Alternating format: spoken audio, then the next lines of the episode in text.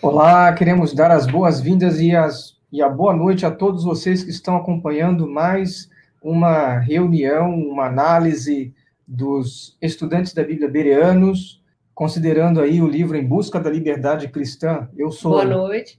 Eu sou André Conceiro, boa noite. Esta aqui é minha esposa Simone. Boa noite, Lu.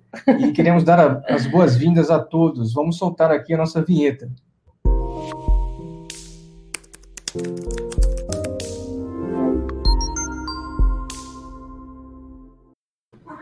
Então é muito bom estarmos juntos aí para essa, essa consideração, lembrando que o livro Em Busca da Liberdade Cristã foi escrito por, por um ex-membro do corpo governante, é, Raymond Friends. Ele é, saiu da organização, teve a coragem de sair da organização das Testemunhas de Jeová, e, enfim, é um homem que chegou lá no topo da hierarquia e depois deixou essas pérolas para nós, que, que são os dois livros principais dele, né? O Crise de Consciência e o Em Busca da Liberdade Cristã. É, queremos também dar as boas-vindas a você que está nos ouvindo pelo EBB Podcast, uh, através do seu provedor de podcast preferido. E também você que está assistindo a reunião por outros meios, por exemplo, lá pelo Facebook. Sejam todos bem-vindos. Vamos ver aqui quem está conosco. Aqui o Anthony está dizendo boa noite, também damos boa noite a você, e o Laércio também dando boa noite aqui. Boa noite. Para a nossa reunião. Sejam todos bem-vindos. Nós estamos aqui na página 48, continuando aí a análise do capítulo 3, que fala sobre a autoridade constituída, como que esse conceito de autoridade hierárquica, eh, controladora, surgiu dentro da organização das Testemunhas de Jeová. E nós vamos começar aqui a partir do segundo parágrafo na página 48, que fala sobre o corpo governante tentar argumentar que a, a estrutura de um corpo governante existia no primeiro século. Então, dando aqui as boas-vindas a Margarida. Boa noite, Margarida. Seja bem-vinda, boa noite, muito bom estarmos juntos. As Simone vai começar a ler aqui, a partir daqui, olha, o corpo governante, e nós vamos, é, nós vamos ver aqui a argumentação que as testemunhas de Jeová tecem em cima disso. Nós vamos continuar lendo até aqui, até esse outro parágrafo aqui também, e, se uhum. necessário, a gente continua um pouquinho mais. Então. Uhum. O corpo governante do qual fiz parte fundamentava sua autoridade no ensino de que o próprio Cristo tinha instituído essa estrutura centralizada de autoridade, conforme declara a Sentinela de 15 de março de 1990, página 11 e 12. Embora a família de Deus seja composta coletivamente de todos os cristãos ungidos, há abundante evidência de que Cristo escolheu um pequeno número de homens dentre a classe escravo para servir como corpo governante visível. O artigo prossegue afirmando que, de início, os doze apóstolos formavam este corpo governante e que, no mais tardar por volta do ano 49 era comum, o corpo governante for ampliado para incluir não só os apóstolos remanescentes, mas também vários outros anciãos de Jerusalém. Cristo, cabeça ativo da congregação, usou este corpo governante ampliado para resolver o importante assunto doutrinal quanto a cristãos não judeus serem ou não circuncidados e se submeterem à lei de Moisés. No todo, a afirmação é que, depois que a congregação cristã ultrapassou os limites de Jerusalém e da Judéia, esse corpo governante atuou organizado como centro de autoridade, exercendo sua direção a partir de Jerusalém sobre todas as congregações do primeiro século. Não achei na história bíblica nem na religiosa algo que apoiasse tal afirmação. A abundante evidência que se refere à sentinela simplesmente não existe.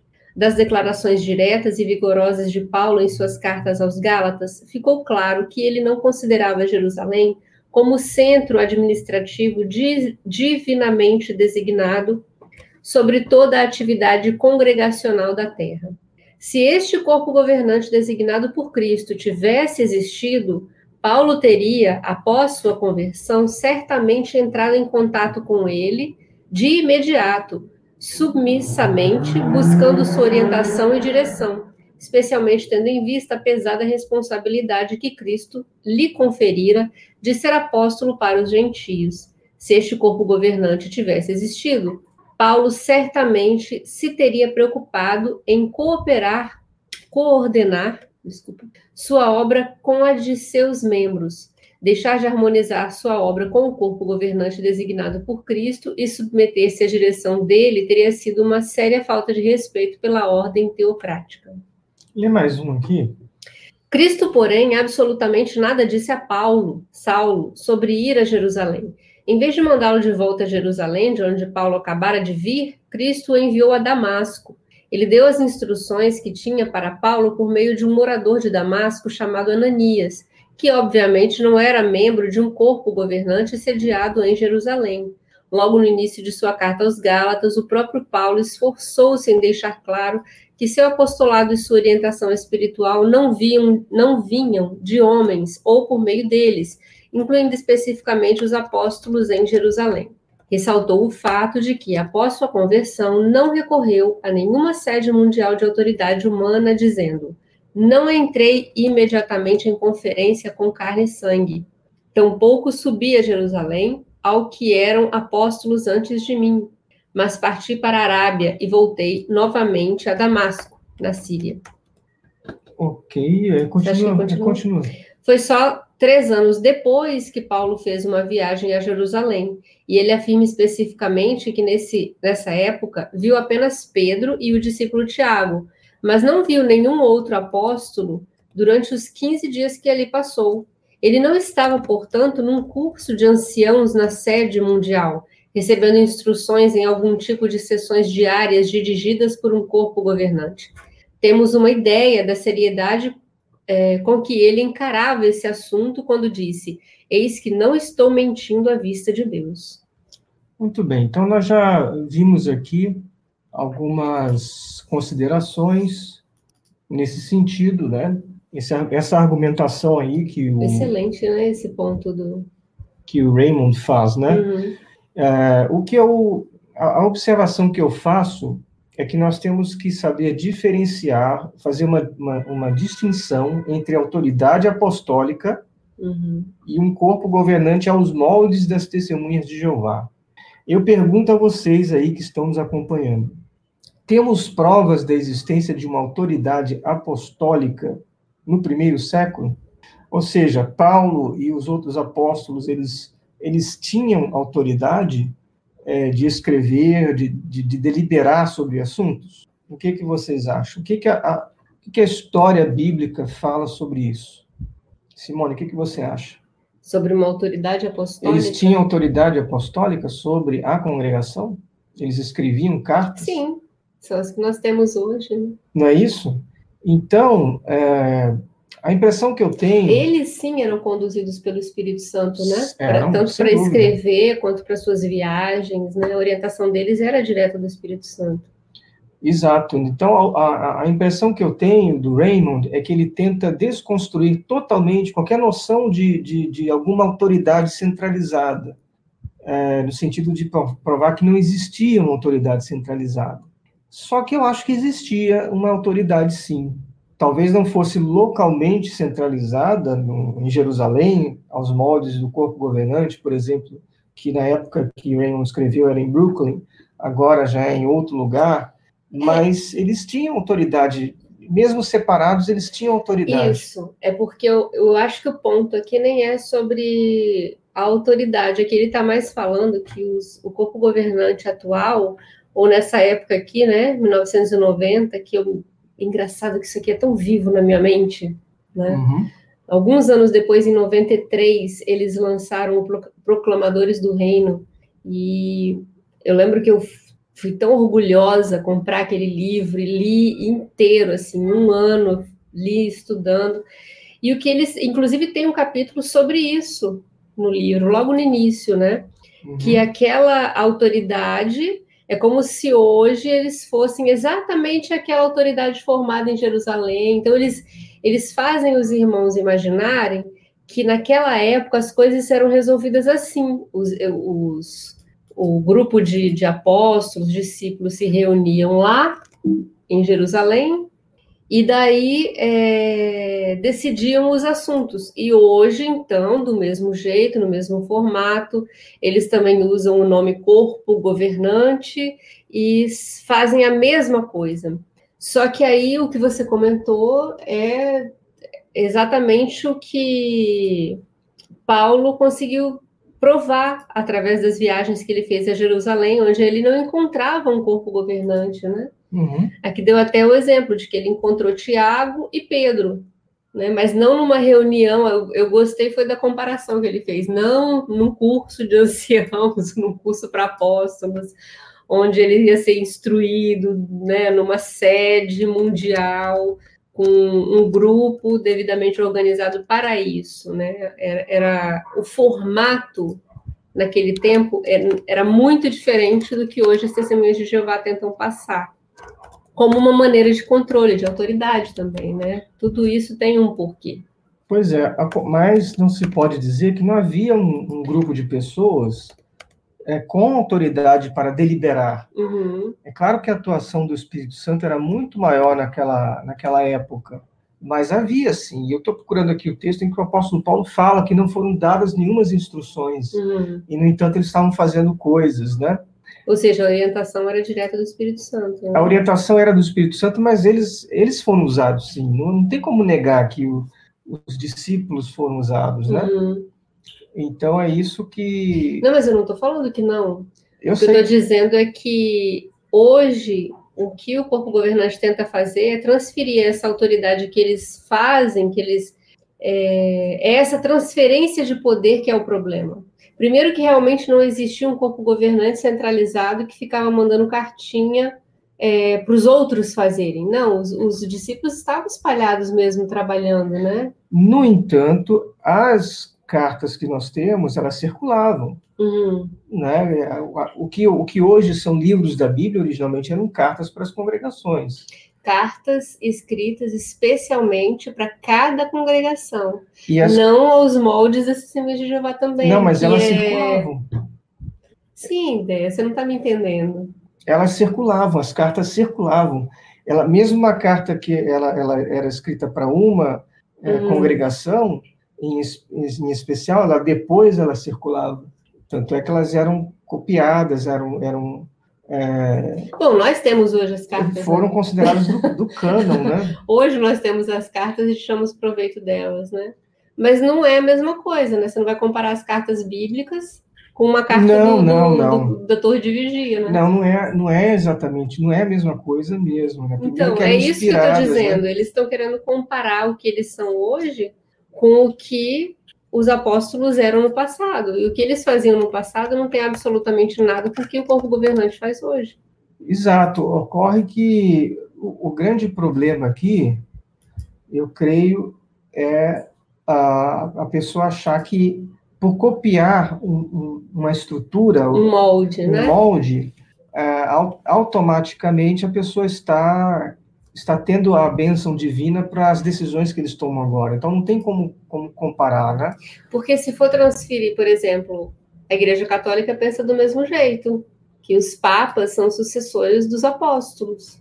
Né? Sim, o, mas o problema é esse, o problema é colocar então, sucessores você... naquilo que não tem sucessor. Isso, é isso. Né? Porque é, o, o, vamos dizer assim, o nosso corpo governante, o real corpo governante do cristão, primeiro que essa palavra não existe, uhum. tá? Mas vamos, vamos pegar a essência dela, ou seja, um grupo de cristãos maduros tomando a dianteira da, da, da, do grupo maior de cristãos.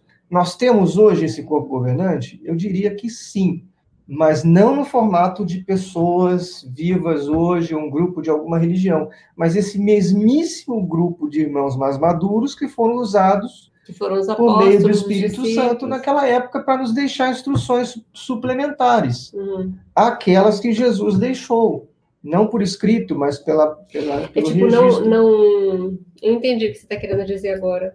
Então esse corpo governante que valia para os cristãos do primeiro século, uhum. não vou chamar de corpo governante, mas essa, esse, essa autoridade apostólica que eles é tinham. É a mesma que nós temos século, hoje. É a mesma que eles, eles têm não hoje. estão sobre... vivos, mas as cartas deles nos servem de referência da mesma maneira. Exato, mas não uma nova. Não uma nova, porque aí você cria um, um, um sistema que não, é, não existe. Uhum. Né? Sinceramente, não, não existe, né? Agora, que havia é, decisões, que havia cartas enviadas às congregações, é, por exemplo, vamos ler Atos 15, 22 a 26. Vamos ver lá, ó, Atos 15, 22 a 26. Hum. Diz assim, olha, então os apóstolos e os anciãos, junto com toda a congregação, decidiram enviar a Antioquia homens escolhidos dentre eles, junto com Paulo e Barnabé. Enviaram Judas, que era chamado Barsabás, e Silas, homens que tomavam a liderança entre os irmãos. Só aí já mostra uhum. que havia liderança no primeiro século. Se havia liderança no primeiro século, deve, deve, deve haver liderança hoje também, nos, nos diversos corpos de cristãos, mais ou menos organizados, vai haver aqueles que estão há mais tempo, que, que têm mais experiência, que, portanto, são, são considerados os anciãos e que estão tomando a liderança. Mas, continuando a leitura, 23. Escreveram esta carta e a mandaram por meio deles. O que, que, que foi escrito na carta?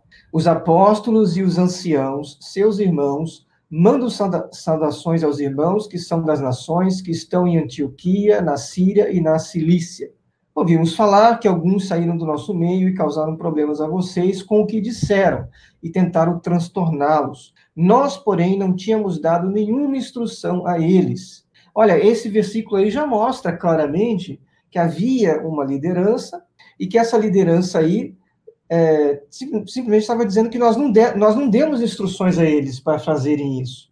Mas ó, o contrário é verdadeiro.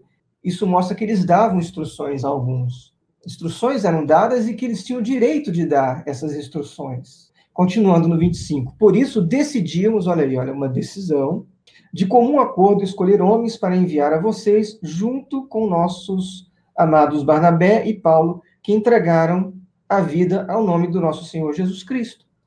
Atos 15, 22 a 26. Repetindo, você que quer ir pesquisar na sua Bíblia, Atos 15, 22 a 26. Então, havia uma liderança.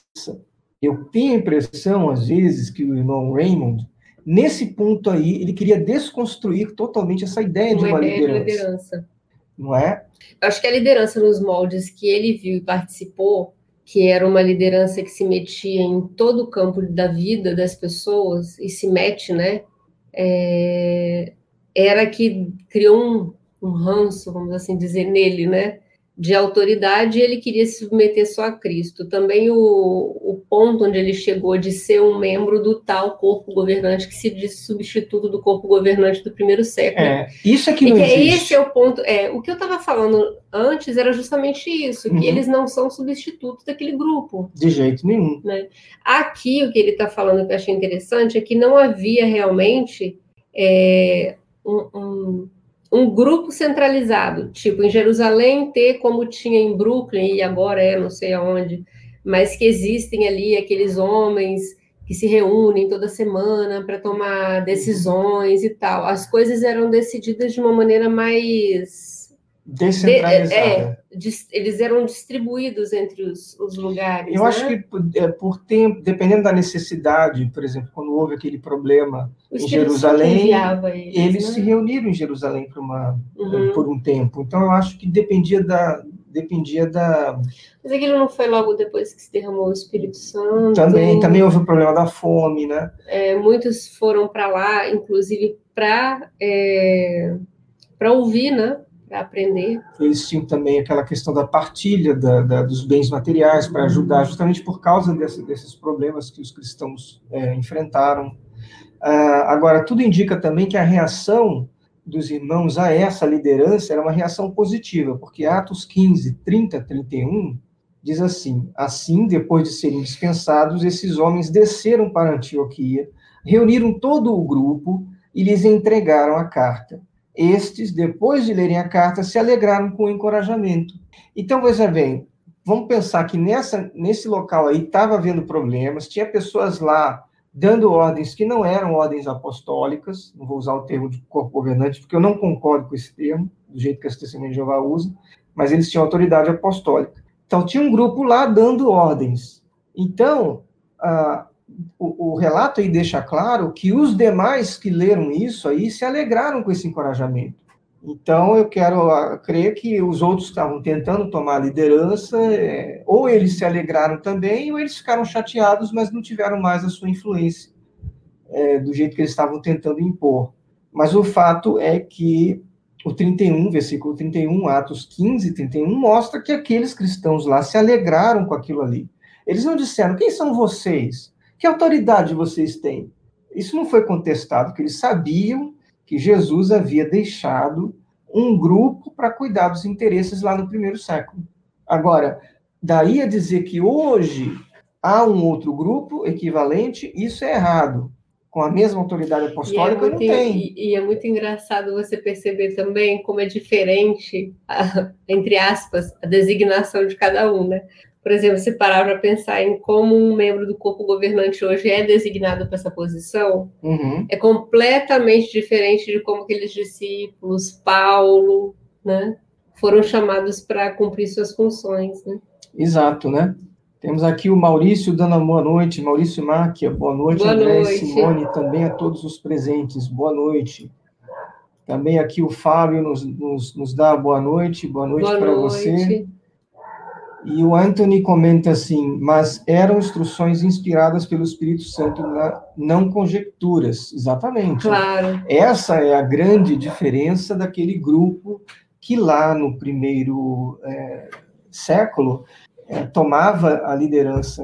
Primeiro... É, é, isso que a gente estava, que a gente chegou em, na, na conclusão aqui, que o que o corpo governante faz hoje é querer dizer que são substitutos daqueles, porque eles, entre aspas, dizem que fazem a mesma coisa, orientam os irmãos e tal.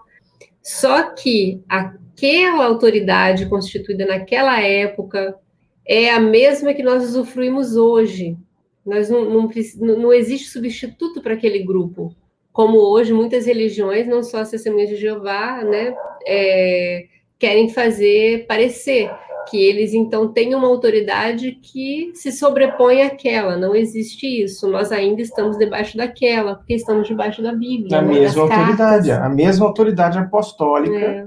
que havia na, sobre a primeira, sobre os cristãos primitivos, as primeiras congregações. Essa autoridade nós também estamos debaixo dela. Uhum. Quem somos nós para olharmos para uma instrução do apóstolo Paulo e dizer, ah, isso não, isso Nenhuma carta deles fica obsoleta, como as cartas de instrução né, do atual corpo governante, que a cada nem sei quanto tempo é modificada, atualizada, né? Exatamente, né? Não existe isso, essa mudança. Exatamente. Então, é, nós temos que ter, temos que saber, saber diferenciar uma coisa da outra, né? O irmão José, lá da Bahia, está dando boa noite a todos. Boa noite. Boa noite também, irmão José. Seja bem-vindo aí para a nossa consideração.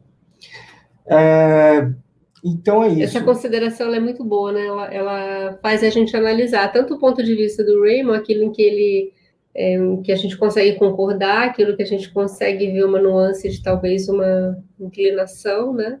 Exato, é se ele está correto, quando ele está correto, concordamos, é. né? Quando na nossa concepção, ele não está correto também.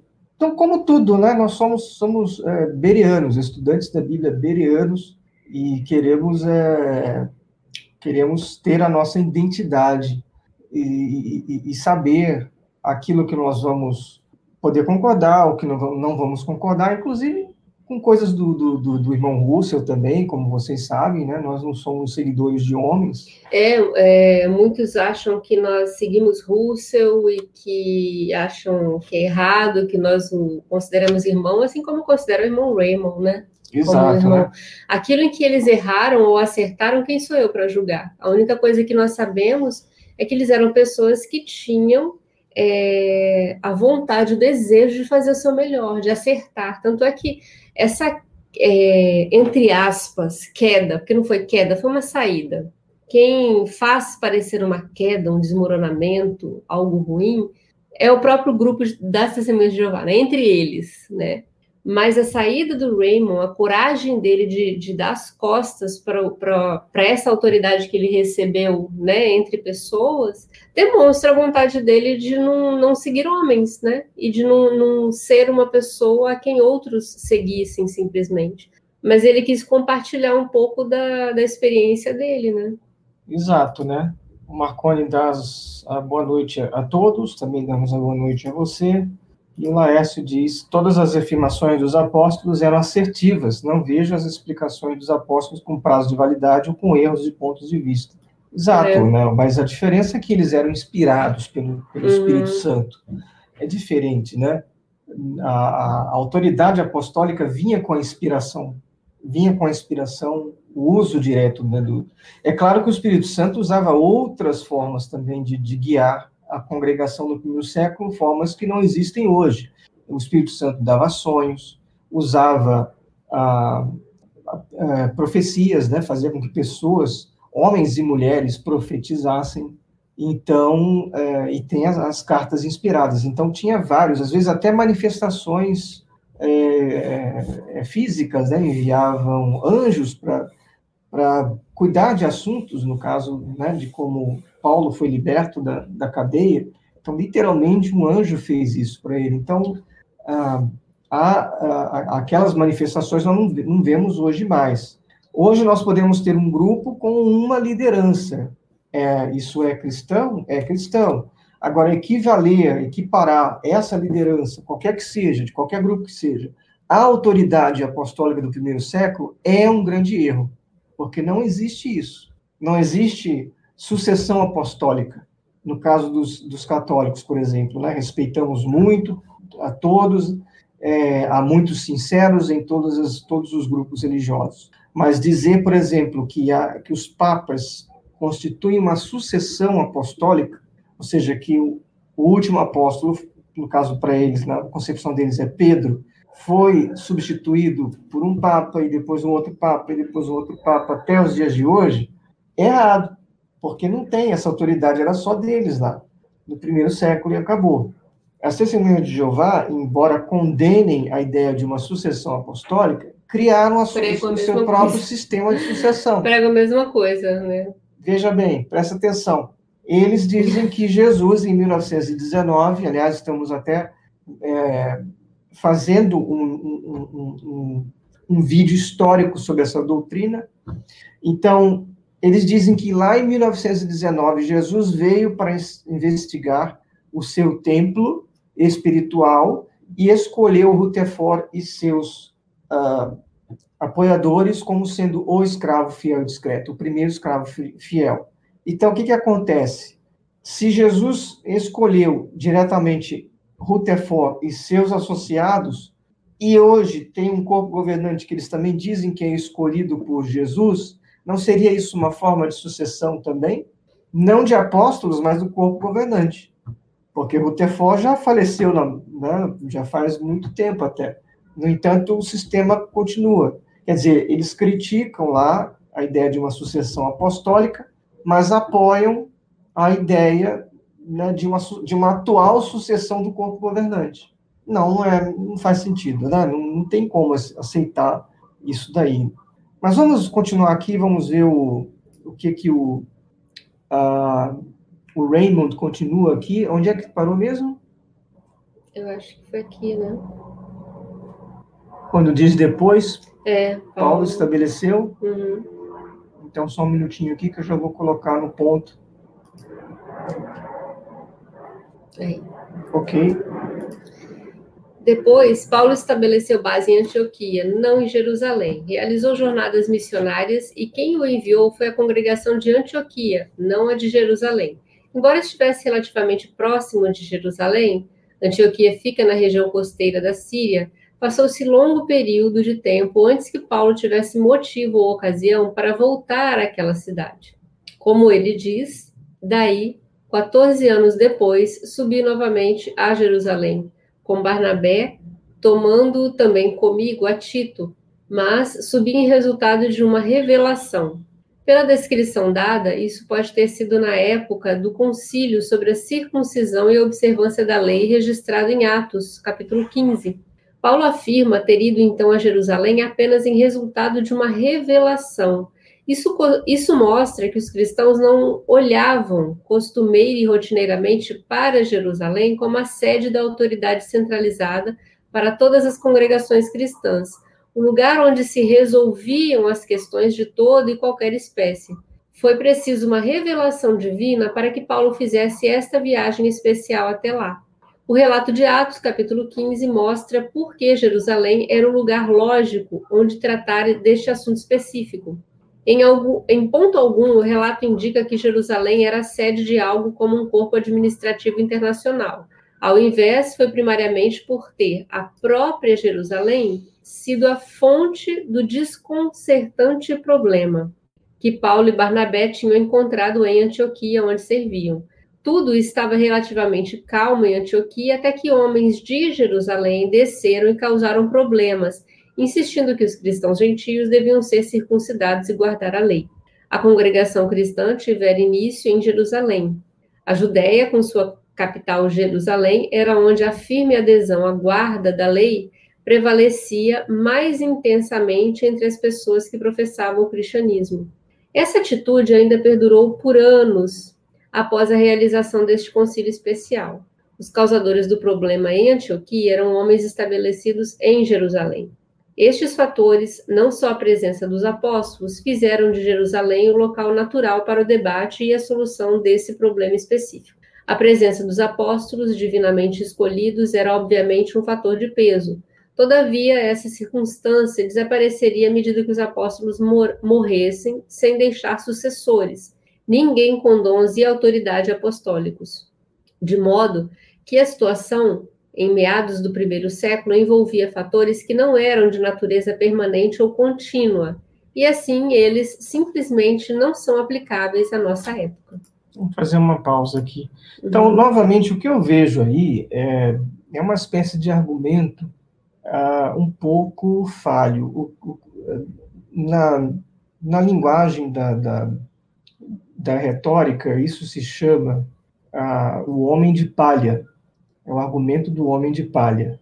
Porque ah, o Raymond está tentando desconstruir essa ideia de uma autoridade no primeiro século, usando uma lógica facilmente é, combatida, mas que não é a fonte do problema. Então, ele está provando que Jerusalém não era uma autoridade central, isso é fácil de ver que não era, porque havia outras congregações onde o Espírito Santo atuava ali diretamente. Então, esse argumento aí é, é o chamado do o homem de palha, ou seja, ele é, é muito fácil você quebrar, destruir, queimar esse argumento aí.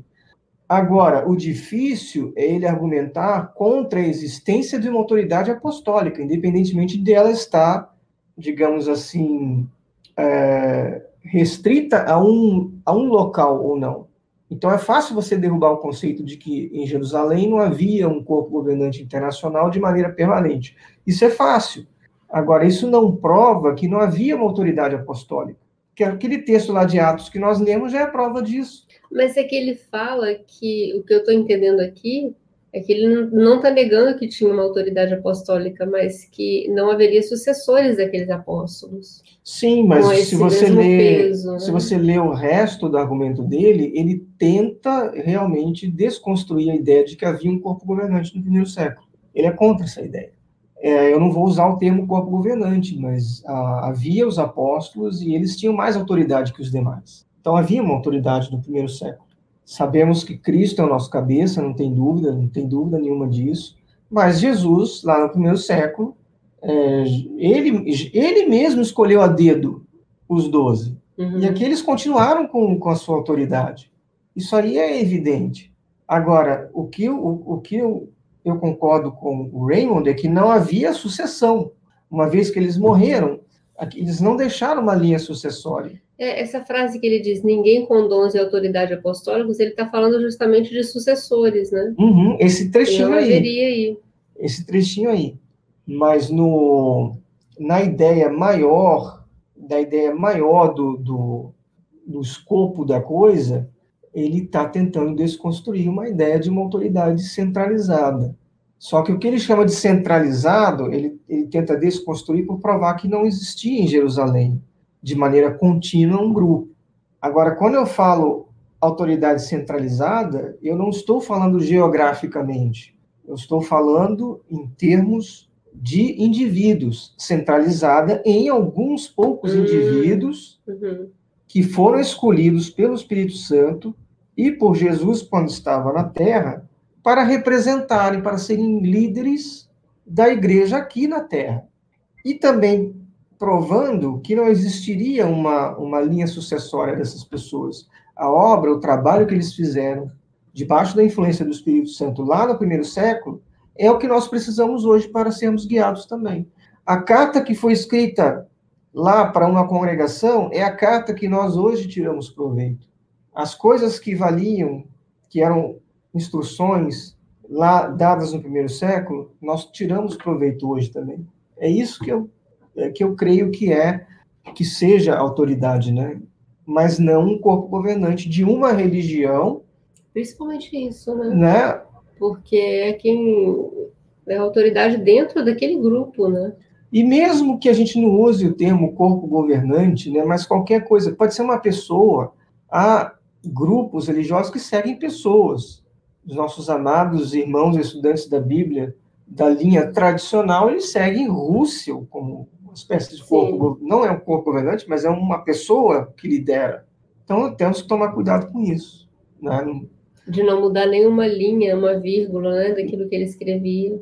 Não podemos aceitar, não podemos aceitar como autoridade nada acima de Jesus e acima das pessoas que Jesus escolheu lá no primeiro século, ou que o Espírito Santo escolheu para nos dar instruções. Acabou. Todos os demais vão ter uma, um valor relativo. O irmão Russell ele tem valor, os escritos dele tem valor? Claro que tem. Ele deixou aí uma obra valiosíssima para nós, mas não chega aos pés da Bíblia, nunca vai chegar. Nem de qualquer outro homem não inspirado, vivo ou morto. Agora, os verdadeiros cristãos precisam ter essa noção também, que não é jogar no lixo toda noção de autoridade, porque aí cria um problema.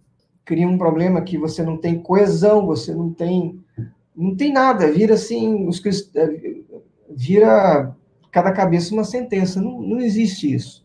Nós temos que temos que nos esforçar em prol de uma união.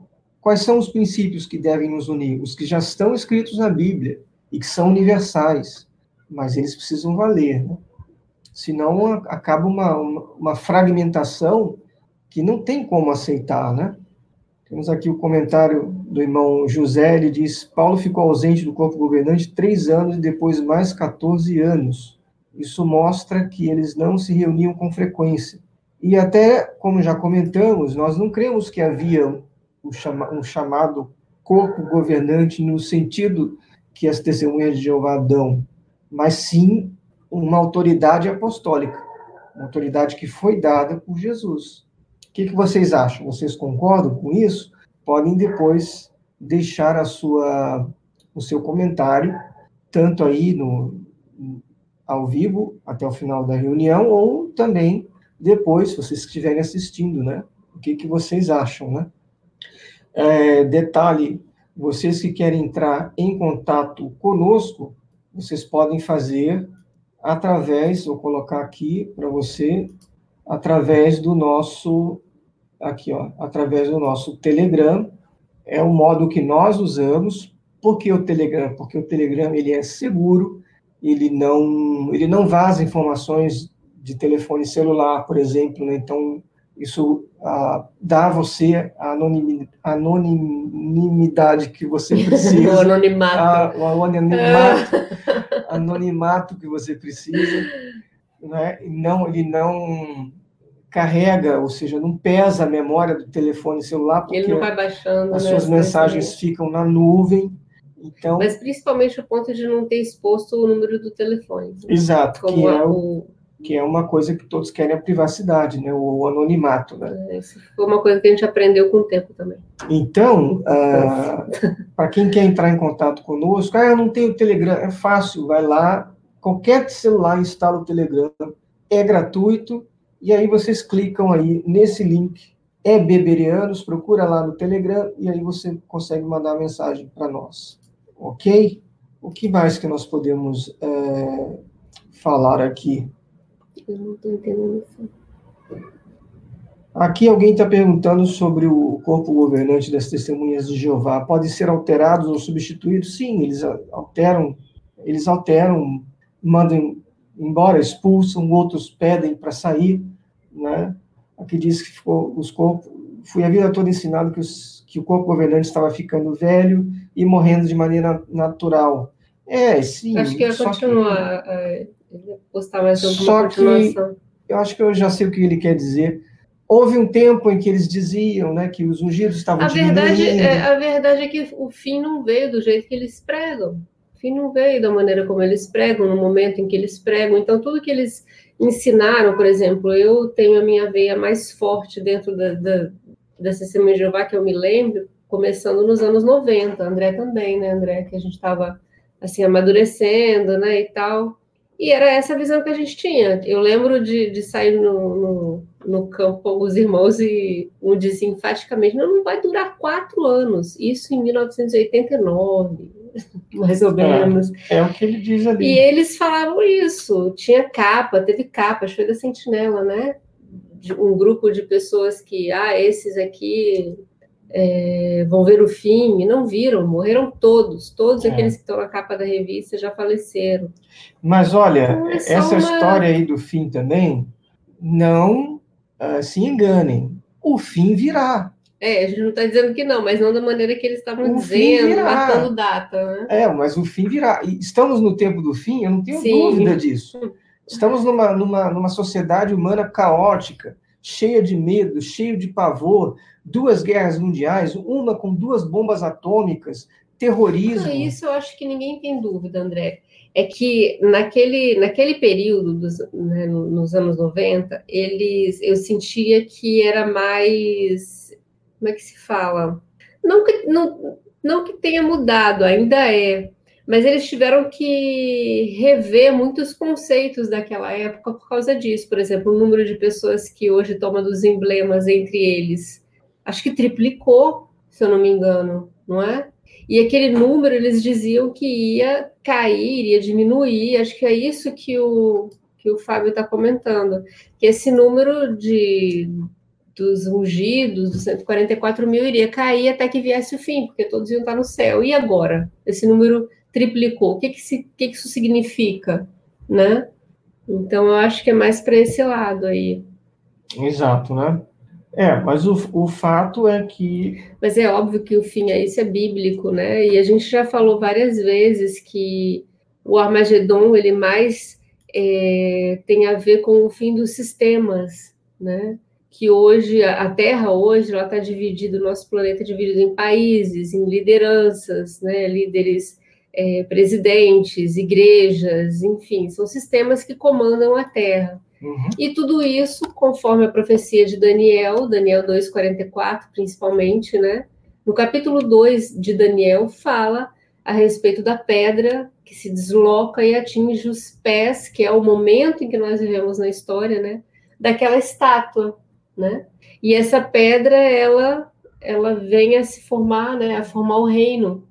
Então é preciso que todos os sistemas acabem, esses sistemas que já governam a Terra há muito tempo para dar espaço ao reino de Deus. E isso é, é, é inevitável, isso faz parte da, das profecias bíblicas, né? E também faz parte o fato de que a grande tribulação será uma tribulação uhum. difícil de lidar, pessoas vão morrer, mas não por julgamento divino, pelas circunstâncias da tribulação.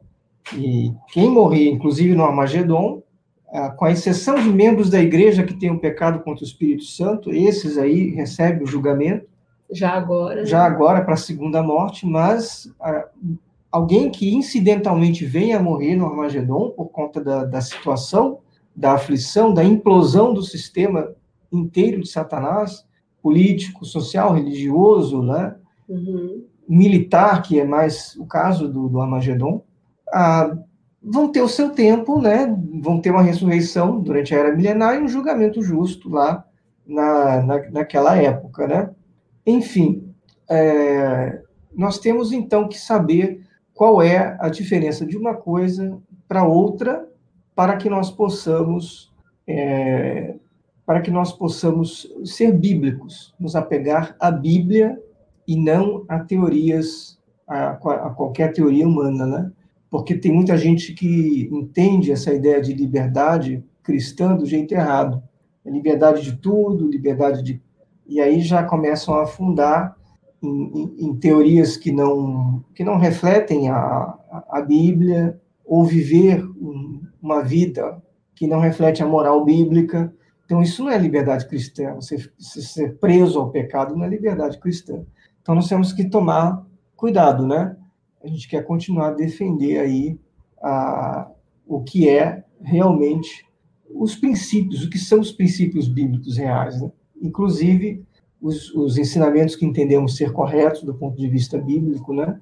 É claro que sempre nos apegando ao, ao essencial, aquilo que é mais claro, e deixando ensinos secundários para que sejam uh, um produto da reflexão pessoal. Mesmo que a maioria pense de um jeito, você estende essa, essa graciosidade a outros, né, de terem, de exercerem a sua liberdade cristã nas coisas que não são essenciais. Temos tempo para considerarmos um pouquinho mais, eu acho que esse ponto aí dá uma consideração maior eu acho que seria melhor a gente deixar para, para a próxima reunião, né? Que já tem, tem uma, uma boa consideração aí. É, porque esse capítulo ele é bem. É, ele é um capítulo grande, mas a gente tem que ter cuidado para poder ter tempo de analisar cada nuance, porque ele vai mudando a argumentação, né? Aqui ainda vai falar um pouco sobre Jerusalém, mas daí ele vai entrar em em outros detalhes que vão ser difíceis da gente esmiuçar agora. Uhum. Eu só estou copiando aqui o link de aqui, deixa eu, deixa eu ver aqui. Mas eu queria agradecer muito a quem está aqui assistindo agora ao vivo, principalmente porque a gente estava fazendo uma, uma alteração de horário, né, André? Tentando é, vir um pouco mais cedo para fazer essa reunião. A gente estava se reunindo às oito, oito horas, né? Uhum. E então ficou definido às, às sete mesmo, André? Eu acho que sete, sete é um bom horário, né? Sete, porque para não ficar muito tarde depois, né? O início da reunião não é o problema, o problema é o horário em que ela termina na segunda-feira. Já muita gente já tá tem que acordar cedo para para suas atividades da semana, né, seu trabalho e tal. Então, acho que um horário mais cedo é melhor, né? Exato. Então, os últimos comentários aqui, vamos ver aqui. Aqui está lá. Vocês acreditam que essas duas guerras têm a ver com o sinal dos últimos dias, como eles pregam, ou vocês acreditam que os últimos dias começaram muito antes de 1914, como ensinam as testemunhas? Eu creio que os últimos dias começaram antes de 1914, nós já estamos nos últimos dias. 1914 foi o fim da dominação gentia sobre a nação literal de Israel. Tempo, os tempos dos gentios, eu creio, que faz sentido que tenham terminado em 1914, só que nós nos apoiamos muito mais nos sinais do que numa, num Numa simples cálculo de cronologia. Os sinais estão, são abundantes. Né? E foi o que Jesus disse para a gente se apegar, né? aos sinais. Exato, né? A outra que Franz acreditava que todas as pessoas justas no nosso tempo vão para o céu. Ou existe realmente essas duas esperanças, de uma para o céu, outra para a terra? Cristãos Cristãos verdadeiros só têm uma esperança, segundo Efésios 4:4, que é o céu. Essa é a única esperança dos cristãos verdadeiros. Agora, não significa que a terra não vai continuar a ser habitada e que as pessoas vão viver no paraíso terrestre. Então, existe sim uh, um paraíso terrestre aqui na terra, só que essa não é a esperança do, do cristão. Vocês podem ver aí, nesse link aqui, sua resposta sobre as duas esperanças. Esse link aí aponta é. para um vídeo que nós fizemos O bom é que tem detalhes aí para entender, por exemplo, por que cristãos só no céu. A explicação é bem simples. Ok, e o último comentário aqui, o Edilson diz, na passagem bíblica usada para provar um escravo fiel e prudente, acho que é Mateus 24, versículo não lembra, é o 45, lá a palavra escravo está no singular. Não devia ser escravos fiéis para se igualar ao CG? Eu acho que o argumento aí, Edilson, não é a questão é, literal, se é plural ou singular. Eu acho que o argumento maior é se aquilo ali se aplica a uma pessoa ou um grupo de pessoas. Palavras no singular podem se aplicar a, a grupos, e palavras no plural podem se aplicar a indivíduos. Isso aí a Bíblia está cheia de exemplos, né? No caso de Mateus 24, 45, ali é rodolos, ou seja, o escravo, ou aquele escravo, está no singular. Mas como tudo na Bíblia, você olha lá, você vê as parábolas de Jesus, às vezes ele usava coisas no plural, outras vezes coisas no singular, para referir-se à igreja. Então, nós cremos que esta parábola aí não se aplica a um indivíduo, nem a um grupo de uma religião, mas coletivamente todos os cristãos verdadeiros. Exercem um papel como de escravos, que têm que alimentar o seu irmão, que podem não entender e podem levar os poucos golpes que a Bíblia diz, ou podem entender e ser é, agraciado por isso. Aí já. Todos, todos, né, é, como o André sempre diz, né, o escravo ele tem comportamentos diferentes. Eles não existe só aquele que é fiel e prudente, né? Exato, lembrando que a, a passagem paralela de Lucas 12 conta uma história, conta mostra aí uma, uma terceira opção, que é a do escravo que não entendeu e fez coisas ruins, e por não ter entendido, ele recebeu menos golpes. Uhum. É diferente daquele que entendeu e não se aprontou. Esse foi expulso. Então você vê que uh, tudo isso mostra que é, a, a, parábola está em aberto e ela é para todos nós, todos os cristãos verdadeiros. Quando eu digo verdadeiro, é o cristão que foi gerado por Espírito e ele se esforça para vencer e receber a sua esperança, o seu prêmio celestial. É, só deixando um ponto que as testemunhas de Jeová não aceitam esse argumento de que é, são a mesma ilustração, ilustração contada por Mateus e por Lucas. Eles acham que uma é uma e a outra é a outra. Mas nós entendemos que é a mesma, simplesmente com alguns detalhes a mais na de Lucas. Exato, né? Então é isso, sem mais, nós vamos ficando por aqui. Queremos agradecer Agradecendo muito, muito. os seus comentários, a sua assistência e sua audi audiência, digo. Você que nos ouviu pelo EBB Podcast, muito obrigado também.